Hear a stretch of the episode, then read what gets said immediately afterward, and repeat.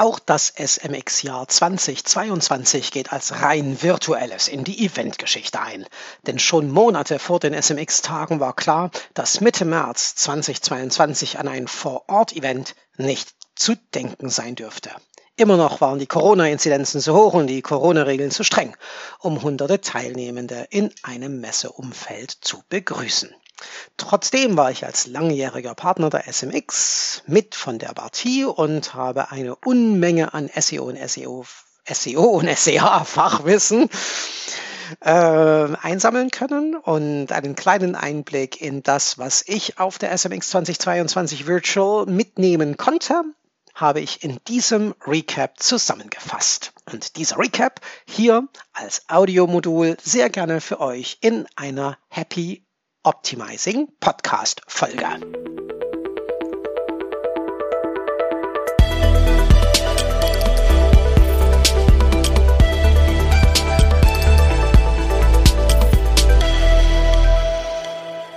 Bevor wir aber in den eigentlichen Recap zur SMX 2022 Virtual starten, muss ich was loswerden. Ich habe mir währenddem ich da saß, so ganz alleine wieder einmal vorm Bildschirm bei einer Konferenz, die nur virtuell stattfinden konnte, Gedanken darüber gemacht, warum mich das so fürchterlich anödet. Dieses rein virtuelle. Warum kann ich einfach meinen Frieden nicht damit machen? Zuvor muss ich sagen, dass mich fachlich die SMX auch 2022 wieder schwer beeindruckt hat. Das werdet ihr gleich merken, wenn ich euch ein bisschen was über meine Top-Lieblings-Sessions der diesjährigen SMX im Detail näher bringe. Doch ich muss es wirklich sagen, ich habe das auch wieder ganz, ganz krass bei diesem Event festgestellt. Ich kann äh, virtuelle Events einfach nicht mehr ertragen. Ich hoffe, ich hoffe so inständigst, dass das die letzte virtuelle SMX meines Lebens gewesen sein wird. Denn mir wurde noch einmal so klar, wie selten, ja, dass ich als Mensch und das höchstwahrscheinlich auch alle anderen Menschen um mich rum in dieser Branche, in dieser Szene einfach diesen Konferenzaustausch auf mehreren Ebenen brauchen. Und eine virtuelle SMX kann nur eine Konferenzebene bedienen, nämlich den Wissenstransfer. Und auch das irgendwie um einiges schwerer, als wenn man live vor Ort wäre. Denn daheim oder im Büro, ohne dieses Konferenzfeeling um einen herum, ohne diesen Gemeinschaftsgeist, der entsteht, wenn man über zwei Tage hinweg in einem großen Messeareal als verschworene Gemeinde miteinander verbunden das neueste SEO und SEA-Wissen teilt. Ohne das ist irgendwie in diesem kleinen Zuhause, in diesem kleinen Büro die Ablenkung schier überall. Konzentration erscheint oft unerreichbar. Wie sehr man auch dranbleiben mag, so oft erwischt man sich bei Abschweifung. Und all das ja, Flurfunk, Gespräche am Mittagsbuffet, das Mitlauschen eines spannenden fachlichen Austausches am Nachbartisch, das Gefühl der Gemeinsamkeit, das Gefühl dieses Verschworenseins in einer SEO, in einer SEA-Gemeinde, alles das ist nicht da. Und nicht nur, dass es nicht da ist, es fehlt auch noch so bitterlich. Es ist aber genau das, was man irgendwie mitkauft mit einem SMX-Ticket. Aus meiner Sicht, ganz ehrlich, ist es das, was die SMX ausmacht, was der SMX ihre Seele gibt, sie lebendig macht. Und kein Speed-Networking-Tool in irgendeiner Konferenz, online, Virtual Software, Hop-in oder Zoom oder weiß der Geier was, kann das auch nur ansatzweise ersetzen. Man ist und bleibt bei einem solchen virtuellen Event einfach allein vor einem Bildschirm. Und apropos Hop-in. Dieses Land, dieses Deutschland kriegt es technisch einfach nicht auf die Reihe. Was für eine Seuche diese Konferenztools doch sind. Ja, Ich gebe zu, es ist besser geworden, was die Nutzerfreundlichkeit der, der Oberfläche von Hopin angeht. In diesem Jahr war sogar alles in der Software integriert. Ja, die Sessions, die Q&A-Möglichkeiten und ein Quiz war mit drin und auch das virtuelle Networking war direkt über die eine Benutzeroberfläche erreichbar. Aber ich kann euch nicht sagen, wie oft ich auf Reload drücken musste, wie oft das Bild einfach stockte oder stehen blieb, wie oft das Bild verschwamm oder die Übertragung für mehr als 30 Sekunden einfach komplett weg war. Was für eine Grütze. Ich weiß, dass dies alles nicht die Schuld der SMX-Veranstalterinnen und Veranstalter ist. Die Auswahl eines Konferenztools scheint für diese Menschen, die Konferenzen veranstalten, irgendwie nur die Auswahl zwischen Pest und Cholera zu sein, egal welches Konferenztool man nimmt. Irgendwie sind die alle nur so lala. Und dann kommt zu all diesem Scheiß noch die lausige Internetversorgungsinfrastruktur Infrastruktur in Deutschland hinzu. Und das alles in Kombination muss in der miesen Nutzererfahrung enden, die ich wieder wieder einmal während dieser zwei Tage SMX erleben musste. Und auch wenn die Veranstalter an sich weder etwas für die deutsche Internetinfrastruktur können, noch für die immer noch nicht so sonderlich ausgereiften äh, Softwarelösungen für Online-Konferenzen. Natürlich bleibt diese miese Nutzererfahrung am Ende an der SMX kleben. An wem sonst sollte es kleben bleiben? Es bleibt immer irgendwie an dem kleben, der das Geld für das Event genommen hat. Und ich weiß, dass das eine Zwickmühle ist und ich möchte ums Verrecken, ja, ums Verrecken, niemandem gönnen, in eine solche Zwickmühle zu geraten. Vor allem, weil ich weiß, dass diese Menschen, die die SMX organisieren, das geradezu aufopferungsvoll tun und dass da ein hochklassisches Konferenzevent gebaut wird. Das sieht man an diesem Programm und an dem Werf, mit dem das gemacht wird und an all den Speakern, die da mit, mit, mit, mit, mit zum Teil irrwitzigen Vorträgen so viel äh, Wissenstransfer liefern, wie das faktisch in kaum einer zweiten Konferenz in Deutschland, in Österreich oder in der Schweiz geboten wird. Ich frage mich dann aber schon, warum auch die SMX 2023 im März stattfinden soll. Für mich ist klar, jedes weitere Mal, wo diese SMX ausschließlich virtuell stattfinden kann, wird ein kleines Stück der Großartigkeit dieses Events für immer getötet. Schon dieses Jahr ist es mir kaum gelungen, das, was ich sonst für die SMX als Blogpartner jahrelang erfolgreich tun konnte, irgendwie umzusetzen, nämlich Menschen davon zu überzeugen, ein Ticket für den Laden zu buchen. Für ein rein virtuelles Event zwei Tage am Stück bei diesen miesen Streaming-Qualitäten, die einfach vorprogrammiert sind, wegen der oben genannten Probleme, wollten sich nur wenige Kolleginnen und Kollegen die Zeit nehmen oder das Geld ausgeben. Oder beides. Ich wünsche mir, und das sei hier noch einmal ganz groß in die Runde gerufen. Ich wünsche mir von den Veranstalterinnen und Veranstaltern aller Marketing, Online-Marketing und sonstigen Events, dass sie Live-Konferenzen wieder möglich machen. Und in Pandemiezeiten bedeutet das wohl auch weg vom Winter. Nix im November, nix im Dezember, nix im Januar, nix im Februar und eben auch nicht im März. Rein in den Frühling, in den Sommer, in den Herbst. Warum ist diese SMX 2023 auf den 15. und 16. März angesetzt? Wird der März 2023 wirklich anders sein als der dieses oder vergangenes Jahr? Ich wünsche es uns allen so sehr. Glaube ich daran? Ich weiß es wirklich nicht. Zwingt uns also am Ende auch der März 2023 wieder dazu, diese bombastische Strecke Wissensvermittlung vor unseren heimischen Bildschirmen anzuschauen? Ich muss ehrlich sagen, das fände ich wahnsinnig schade.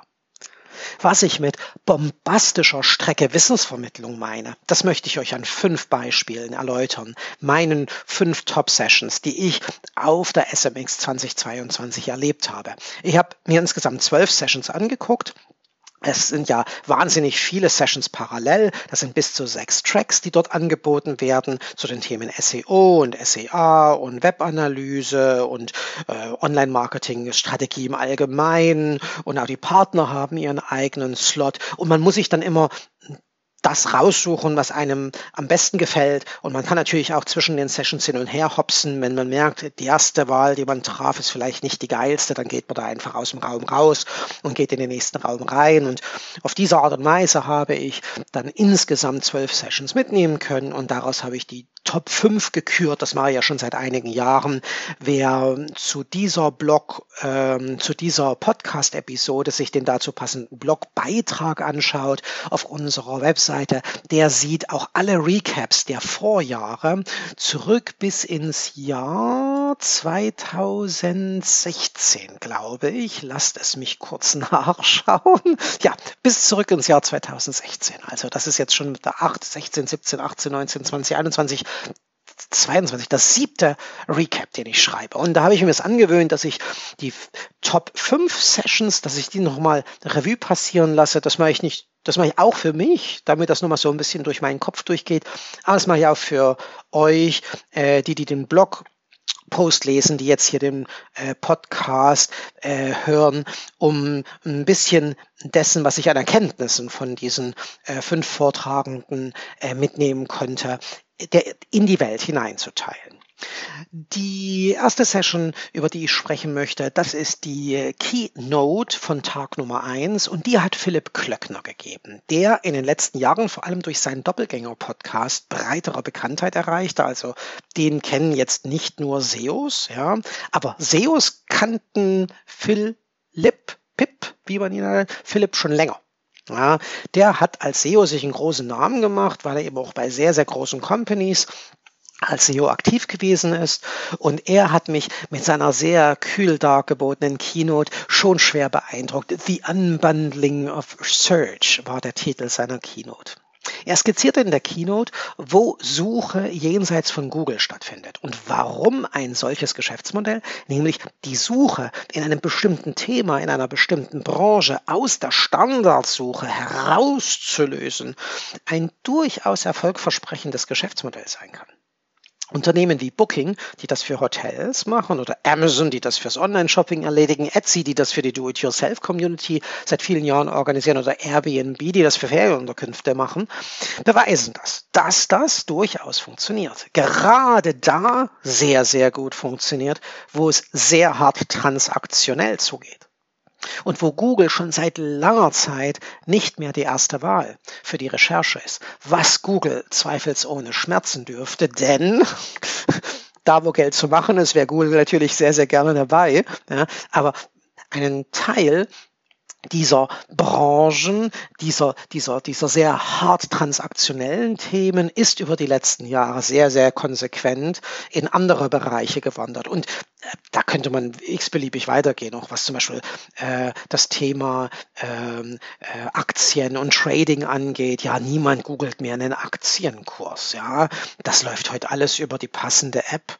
Ja, überhaupt sind Apps ein wichtiger Baustein in diesem Spiel, hat viel damit zu tun, dass wir halt sehr, sehr viel von unserem Privatleben in der Zwischenzeit mit unserem Smartphone erledigen.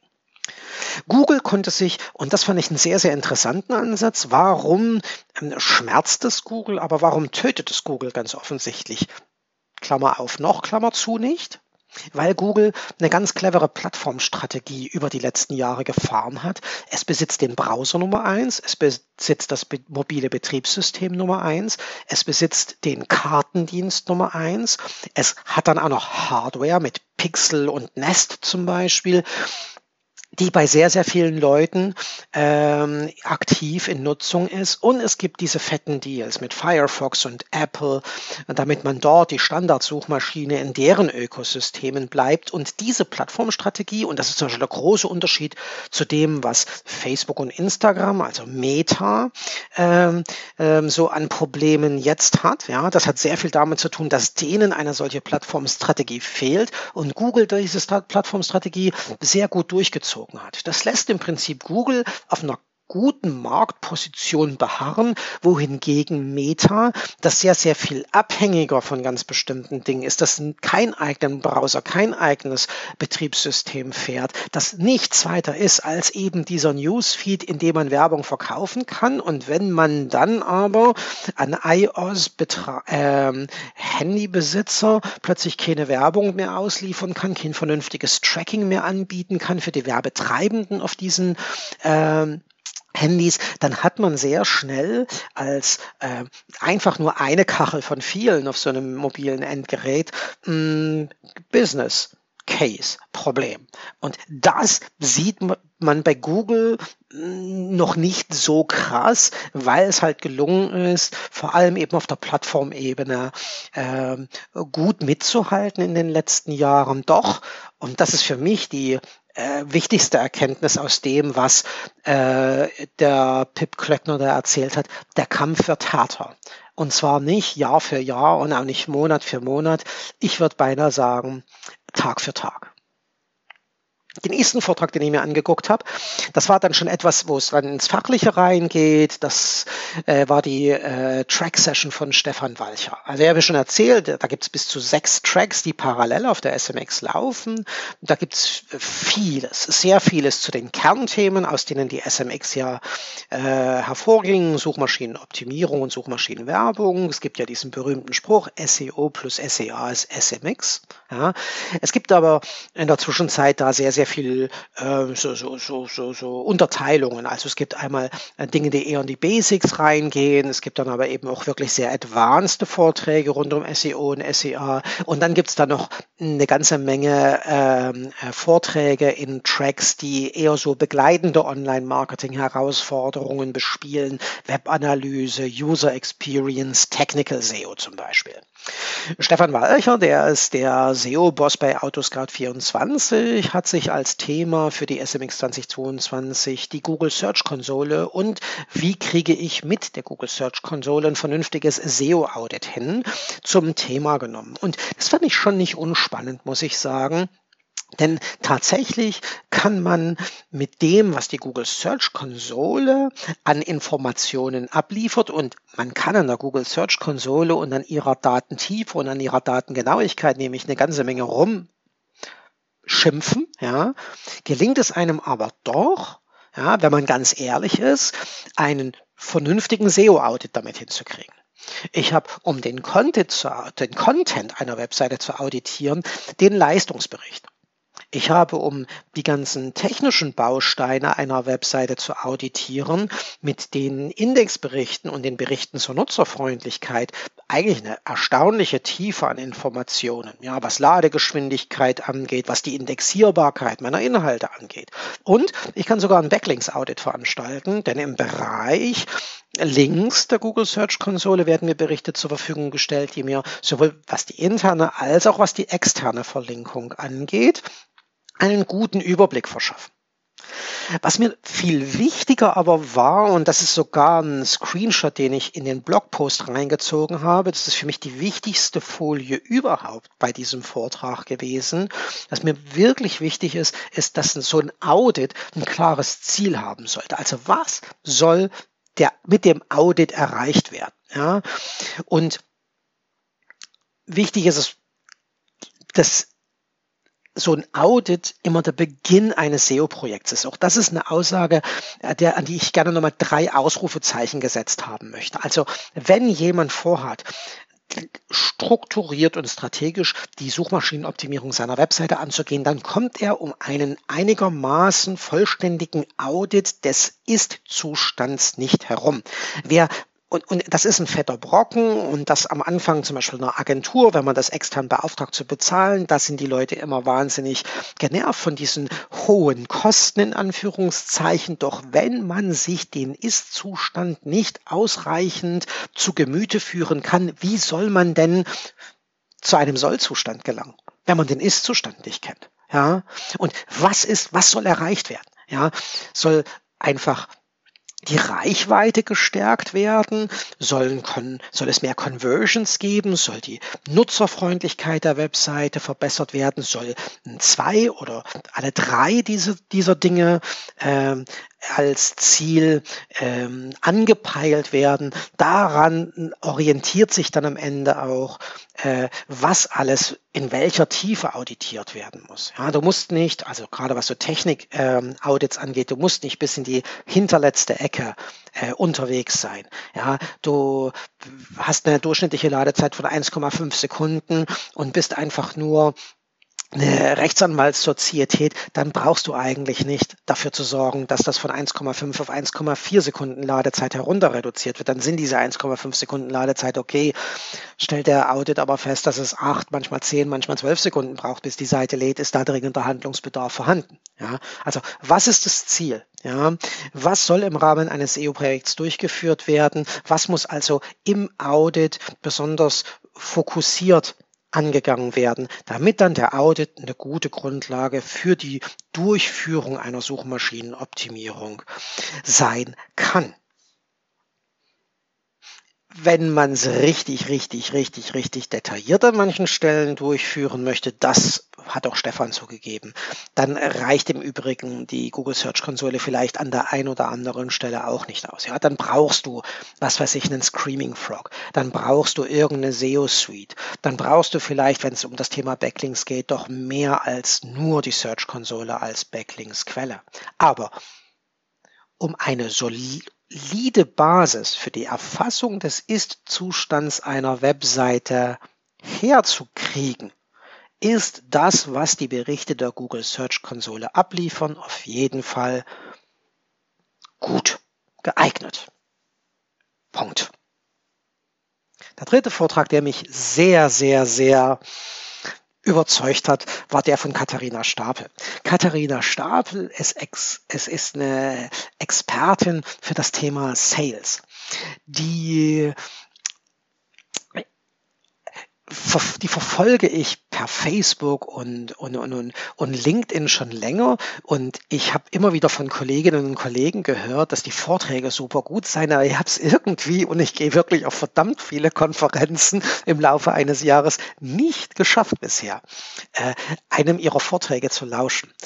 Und obwohl ich jahrelang so viel Gutes schon von ihr gehört habe, hat mir nun die SMX 2022 zum allerersten Mal ja, die Gelegenheit beschert, einem ihrer Vorträge folgen zu dürfen. Und deswegen bin ich dem Programmplaner der SMX fürchterlich dankbar dafür.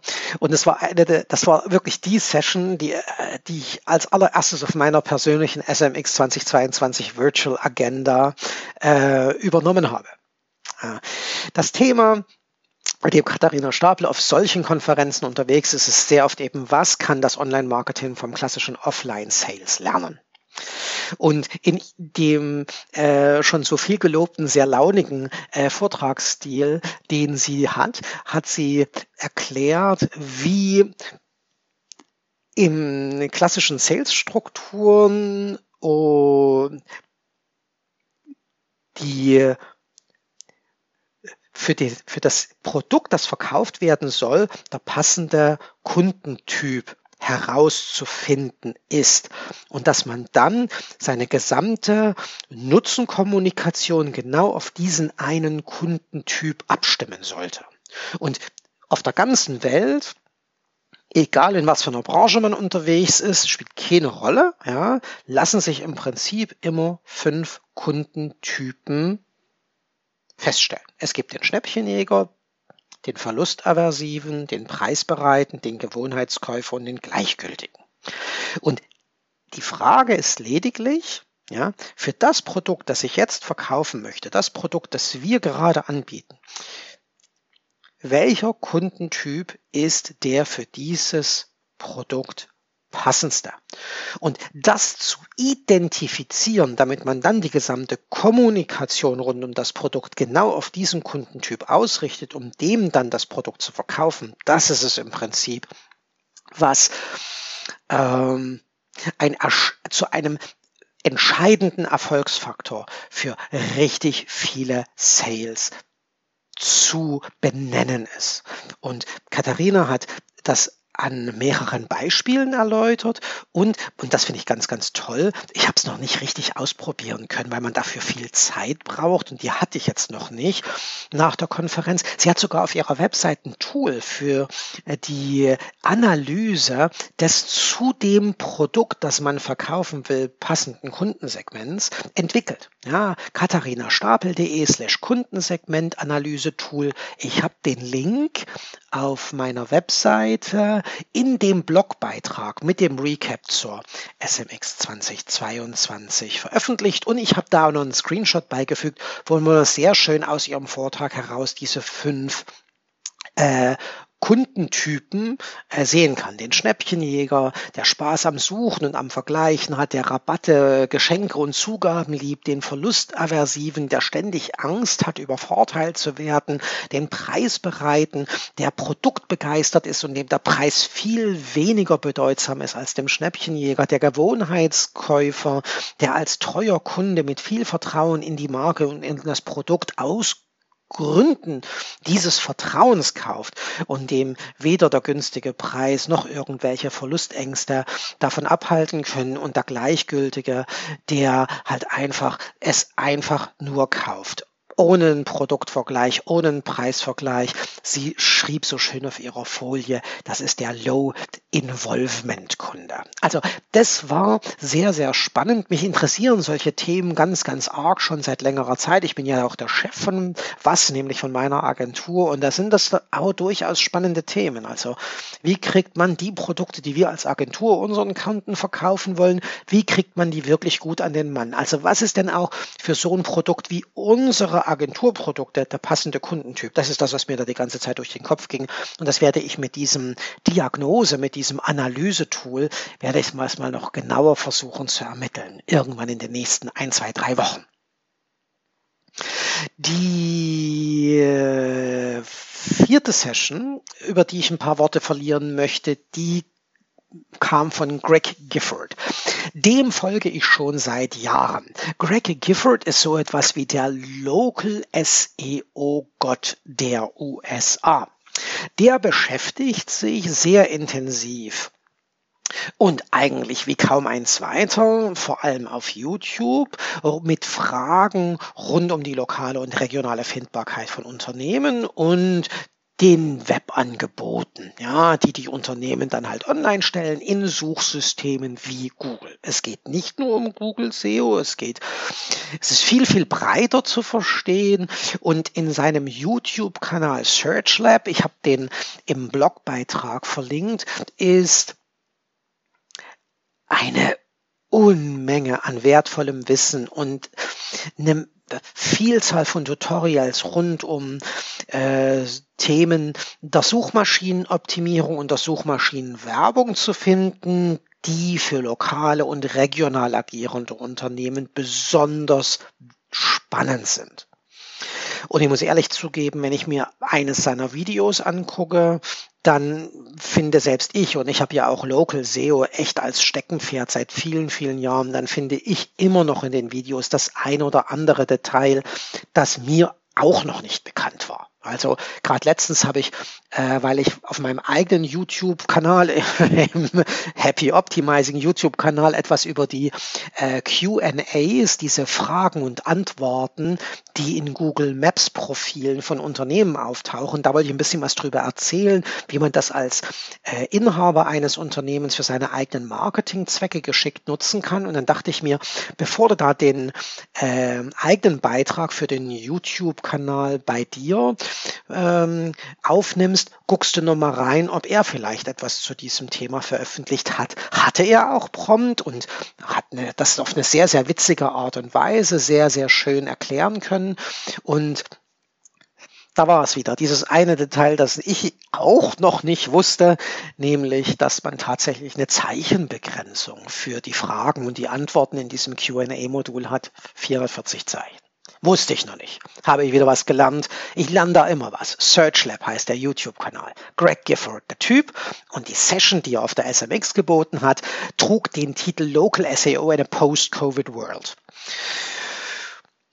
Und er hat im Laufe dieser 45 Minuten vier grundlegende Erfolgsbausteine für eine optimale lokale Sichtbarkeit im Web erläutert. Da wäre zum einen der Content auf der eigenen Webseite, der unbedingt, und zwar so tief wie irgend möglich, lokal ausgerichtet sein sollte. Also wenn ich ein Friseur in Berlin-Pankow oder aber ein Physiotherapeut in Buxtehude bin, und ich habe einen Text auf meiner Webseite veröffentlicht und ich nehme diesen Text, lese den mir durch und wollte versuchen, diesen Text einfach per Copy und Paste für einen Physiotherapeuten in Hanau oder eine Rechtsanwaltskanzlei in Hamburg zu verwenden, dann darf der unmöglich passen. Ja, der muss so individuell auf dieses eine Geschäft an diesem speziellen Ort, in dem sich das Geschäft befindet, geschrieben sein dass er für nichts anderes zu gebrauchen ist als genau für dieses eine Geschäft. Nur dann ist es wirklich perfekt, unique, sowohl für dieses spezielle Geschäft und die Art des Geschäfts, als auch für den Ort, an dem sich das Geschäft befindet. Und das diese extreme Lokalisierung und diese extreme Zuordnung auf die Art des Geschäfts, um das es da geht, das sollte nicht nur in den Texten geschehen, sondern sollte nach Möglichkeit eben auch in den Bildern, die da eingebunden sind auf der Webseite und in den Videos, die da gegebenenfalls schon entstanden und eingebunden sind, auf die gleiche Art und Weise umgesetzt werden. Der zweite Erfolgsbaustein sind Links. Und zwar Verlinkungen und Erwähnungen aus dem lokalen Umfeld dieses Unternehmens. Ich habe dazu sogar eine eigene YouTube-Episode in unserem Happy Optimizing YouTube-Kanal gemacht. Wo kriegen lokal und regional agierende Unternehmen wirklich gute lokale Backlinks, lokale Erwähnungen her? Äh, dem unbedingt mal folgen. Das ist so ein knapper 45 Minuten. Es lohnt sich aber da reinzugucken. Da hat auch Greg nochmal gesagt, es ist tausendmal besser, den Link in dem lokalen Gewerbeverzeichnis auf der hässlichen äh, Gemeindewebseite zu haben, als irgend so ein äh, Hochglanzlink in irgendeinem Fachmagazin, das aber eben nicht den notwendigen lokalen Bezug mitbringt. Ich glaube, dass man das eine tun kann, ohne das andere zu lassen. Aber wenn man nur mal die lokale Perspektive einnimmt, ist eben die Gemeinde, die örtliche Feuerwehr oder so etwas wie die Webseite vom alljährlich stattfindenden Stadtfest immer besser als irgendwas Hochglanzmäßiges, das nationalen Bezug hat. Der dritte Erfolgsbaustein Reviews, also Bewertungen. Regelmäßig eintrudelnde und in ihrer Anzahl immer, immer mehr werdende Bewertungen, die irgendwann einen Durchschnittswert erreichen, der sich zwischen 4,2 und 4,7 hin und her bewegt. Ja? Wenn man zu gut bewertet wird, dann ist das genauso verdächtig, wie wenn man zu schlecht bewertet wird. Ja, alles, was unter 4,2 fällt und es sind tatsächlich vielleicht schon mehrere hundert Bewertungen, dann verdichtet sich bei dem, der das liest, das Gefühl, oh, da scheint es wirklich nicht zu schmecken, oh, der macht wirklich die Haare nicht besonders gut, oh, als Florist scheint der keine große Leuchte zu sein.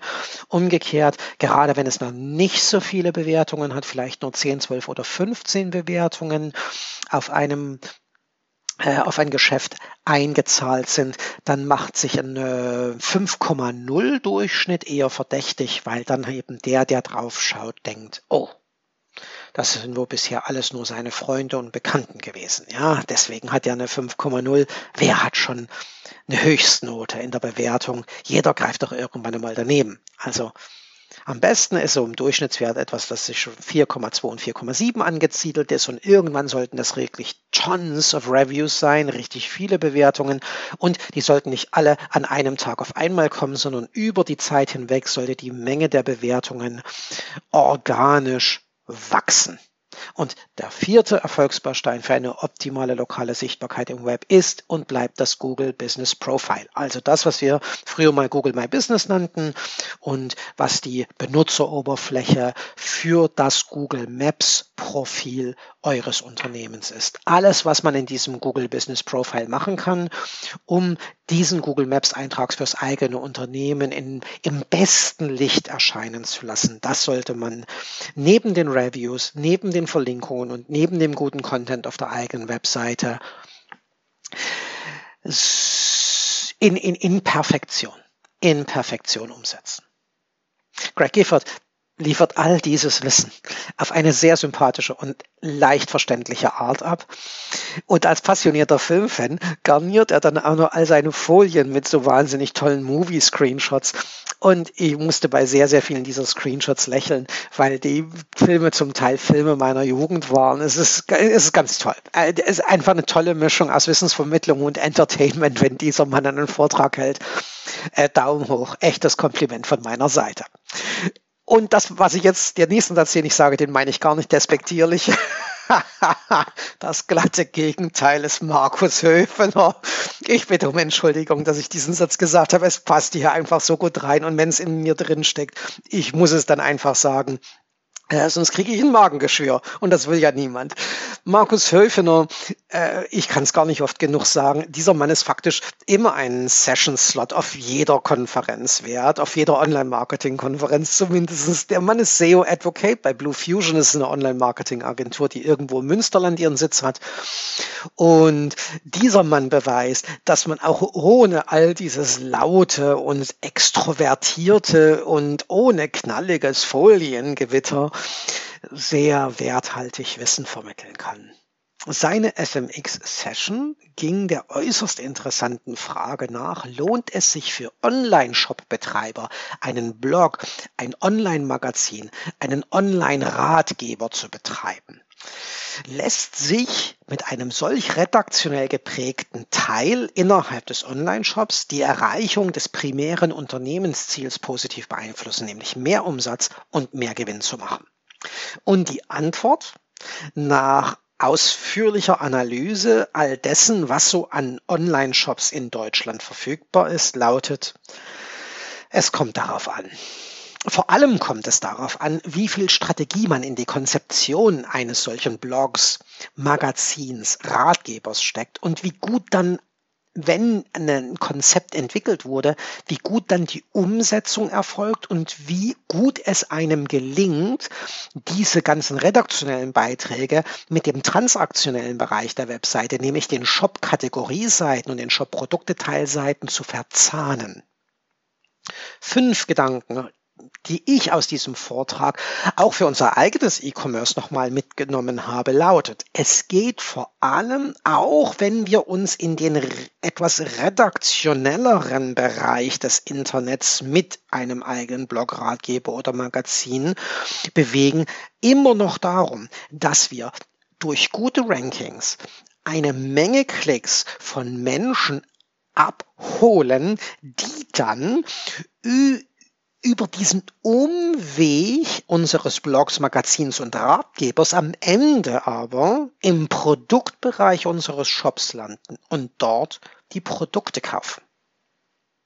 Und das gelingt der Analyse von Markus folgend, vor allem dadurch, dass man in diesem Blog Ratgeber Magazinbereich auf der Webseite Fragen beantwortet, deren Lösung fest mit einem Produkt, das wir im Shop verkaufen, verbunden ist.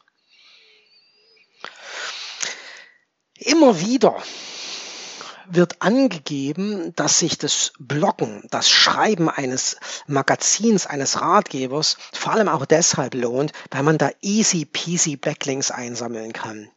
Das zum Beispiel konnte Markus Analyse nicht bestätigen. Man muss festhalten, nach dem, was er in der aktuellen Online-Shop-Landschaft Deutschlands hat finden können, dass ohne aktives Seeding Blogbeiträge keine Links kriegen. Er hat wahnsinnig viele Blogs gefunden, die haben nicht einen einzigen externen Link. Ja. unzählige Blogbeiträge, die niemals von irgendjemandem verlinkt wurden. Man kann immer noch sagen, ich tue das gar nicht für Backlinks. Ich mache das, um halt eben auch den Beitrag dann per Social Media zu verknüpfen und dann kommt halt der Traffic von dort. Und dann habe ich sehr, sehr konsequent in diesen Blogbeiträgen immer die dazu passenden Produkte oder Produktkategorien sehr sichtbar verknüpft, so dass ich dann aus diesem Blogbeitrag sehr, sehr fix die Leute rüber in den transaktionellen Bereich ziehe. Aber wenn man praktisch, das ist die Kernbotschaft, die ich daraus mitgenommen habe, anfängt, so ein Blog, so ein Magazin, so ein Ratgeber zu schreiben, weil man glaubt, dass dann automatisch die Backlinks nur so reinpurzeln, dem sei an dieser Stelle gesagt, das ist nicht so. Und wenn Backlinks trotzdem Ziel einer solchen Content-Kreation sein sollen, dann muss man dafür, lasst es mich mal so sagen, Budget einplanen. Ja? Werbekostenzuschuss, wie man ganz früher, ganz altmodisch sagte. Also dann haben wir nämlich sehr oft den Effekt, dass die Backlinks gekauft sind. Dass sie entweder wirklich über diese berühmt-berüchtigten Backlink-Listen erworben wurden und einer Backlinks-Agentur Geld für die Platzierung gegeben wurde oder aber wenn man tatsächlich den direkten Weg geht und auf Influencer, auf Blogger zugeht, die wissen auch in der Zwischenzeit, wo der Hase lang geht und wollen für eine entsprechende Publikation, sei das auf dem Blog, sei das in einem Social Media, eine Unkostenpauschale in Rechnung stellen. Also es braucht auf jeden Fall, wenn Backlinks tatsächlich das Ziel sind oder eines der Ziele für so einen Content äh, Bereich auf der Webseite, dann braucht's Budget. Und das fünfte, was ich mitgenommen habe, dass das alles natürlich, ja, dieses, wenn ich erfolgreich mit einer guten Strategie erfolgreich durchs Bloggen an mehr Rankings komme und diese Rankings dann auch wirklich traffic-relevant für mich sind, dann hat das natürlich eine Auswirkung auf die Bewertung meiner Webseite auf dieser Metaebene, die wir EAT bezeichnen. Ja, Expertise, Autorität, Trustfulness, also vertrauenswürdig sein. Ja, und ich kann, wenn ich es sehr geschickt mache durch solche durch den Aufbau einer äh, solchen redaktionellen äh, einer solchen redaktionellen äh, eines solchen redaktionellen Bereiches auf der Webseite natürlich auch meiner Marke ein sehr sympathisches Gesicht geben. Wenn alles das, was ich da tue, im auch bei den äh, bei zukünftigen Kunden und bei bestehenden Kunden eine stärkere Bindung an unseren Shop oder an die Marken, die wir im Shop verkaufen, an unsere eigenen Marken, ja, wenn wir da eine stärkere Bindung schaffen können. Ich glaube aber auch, richtig verstanden zu haben, dass einfach nur zu sagen, das zahlt auf die Marke positiv ein, dass das nicht wirklich das alleinige Ziel sein sollte für die Kreation eines solchen redaktionellen Bereiches. Gerade kleine, nischige Shopbetreiber sollten alles Handeln im Online-Marketing smarten Zielen unterwerfen. Googelt das mal. Smarte Ziele. Ja, spezifisch, messbar, attraktiv, realistisch und terminiert. Smart. Spezifisch, messbar, attraktiv, realistisch, terminiert.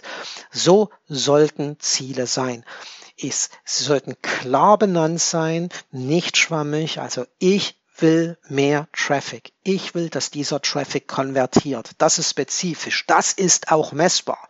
Das ist auch attraktiv. Wenn ich dann auch noch sage, ich will meine Kon ich will die Menge der Konversionen um 10% erhöhen, dann ist das sogar realistisch. Und ich will das alles bis zum Jahresende erreichen, dann ist das sogar terminiert. Solche smarten Ziele, ja, die sollten ja, die Richtschnur allen Handels im Online-Marketing kleiner und kleiner mittelständischer Unternehmen sein. Vieles andere, also zum Beispiel der Aufbau einer Marke, der Ausbau einer schon bestehenden Marke, die Verstärkung der Expertise, der eigenen Autorität, die, die, die, die Verstärkung des Vertrauens in uns als Online-Shop, das kann sich daraus entwickeln. Aber ohne eine fokussierte Basis, die sich an diesen smarten Zielen orientiert, passiert einfach gar nichts. Und der Blog, der Ratgeber, das Magazin, das da veröffentlicht wird, ist einfach nur noch ein Dokument oder noch eine, ein, ein Bunch of Documents extra, das niemand auf dieser Welt je lesen wird. Okay. Das waren meine Top 5 Sessions. Ich hoffe, ich habe den ein oder anderen Gedanken mitgeben können, ja, der euch auch zum Nachdenken bringt, was euer Online-Marketing in 2022 angeht.